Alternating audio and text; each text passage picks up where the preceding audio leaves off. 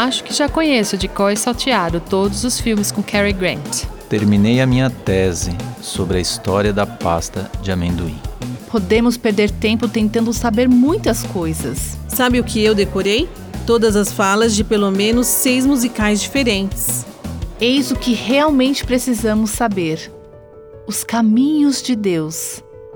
Quero saber sua perspectiva sobre tudo: assuntos atuais, o futuro, meu trabalho. Quero saber o que traz alegria a Ele e o que o faz sofrer. Eu quero conhecer os seus caminhos. É por isso que muitas vezes, antes de abrir a Bíblia, oro estas palavras do Salmo 25.